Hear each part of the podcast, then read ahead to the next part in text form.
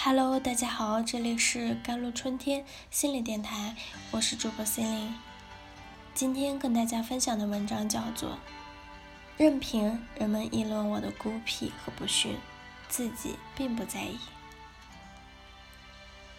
人生需要你睁大眼睛看清一些事情，更需要你闭上眼睛问自己一些事情。在那些无数的岔道路口上。在那些光怪陆离的诱惑面前，你会做出怎样的选择？问问自己的心。世上有一种伪坦率，最需要提防。他把许多恶毒的计策摊到桌面上来，他把你对他的疑点抢先说破，使你自觉的会觉得龌龊，对不起他。他把事件的最坏的可能预告。反倒让你觉得万无一失。人们常常有一种善良的错觉，以为只有隐瞒才是欺骗，殊不知最高明的骗术正是在光天化日之下进行的。伪坦率是一种更高水准的虚伪，它利用的是一种人们对坦率的信任。坦率其实不说明更多的问题。他只是把双方的意见公开出来，本身不等同真诚。人生有无数的岔道，在分歧的路上，多半摆着诱惑。我们常常被物质的光怪陆离耀花了眼，需要在漆黑的境想一想，我们与生俱来的理想，想想我们将要迈步的台阶，距我们最终的目标是近还是远？眼睛当然是有用的，但有时闭上眼睛的时候，我们才能更好的倾听心灵的回答。不负责任的表扬，往往比批评还令人难堪，因为他并没有注意到你的真正长处，仅仅是借此显示了个人的风度。当他对你有最有好感的时候，都这样疏忽大意，可见你在他心中的位置。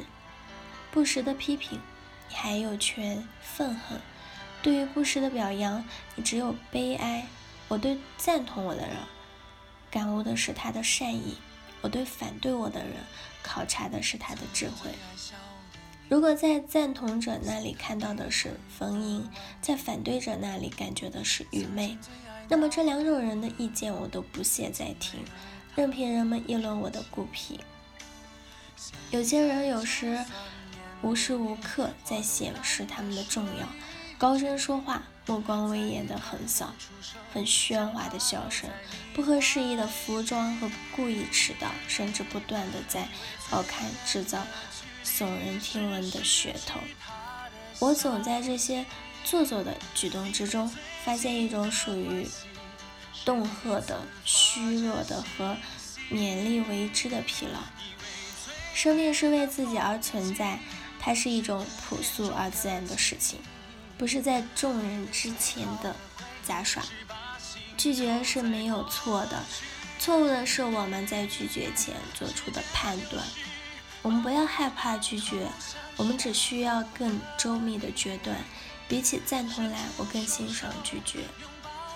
拒绝是一种删繁就简，拒绝是一种举重若轻，拒绝是一种大智若愚，是一种。水落石出。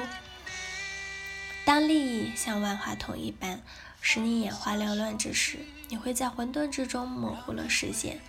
尝试一下拒绝吧，拒绝犹如断臂，带有旧情不在的痛楚。有时它是一首挽歌。在北京的名人故居有鲁迅、宋庆龄等等。一位经商的朋友愤愤地说：“为什么没有大商人的故居呢？”我想，除了从商这一行的规则难以令所有的人心悦诚服以外，人们对于他们的故居可看到什么？大概表示乏味。也许可以看到文化，但何必看支流呢？既然源头存在，所有的商品和文字相比，都是。速朽的。对于现世，人们注重物质；对于久远，人们更注重精神。一个人最少需要一种非功利的爱好，比如钓鱼，并不是为了解馋；书法，并不是为了卖钱；爱跑步，并不是为了要创造世界纪录；爱跳舞，并不是为了上台表演。它不仅仅是富裕的精力有所富利，主要是精神有了种舒展自如的安置和发挥，感受到人生的美好真谛。两者比较，若是对自己，我以为还是期望的多一些为好。失败了，虽易颓唐，但有时候也会激起意料不到的勇气。若是对他人期望值还是少一些为好，比较少失望和伤害。怕好像历来是个贬义词，怕什么？别怕，天不怕，他不要怕，好像不怕才是人生的大境界。其实人的一生总要怕点什么，这就是中国古代说的相克。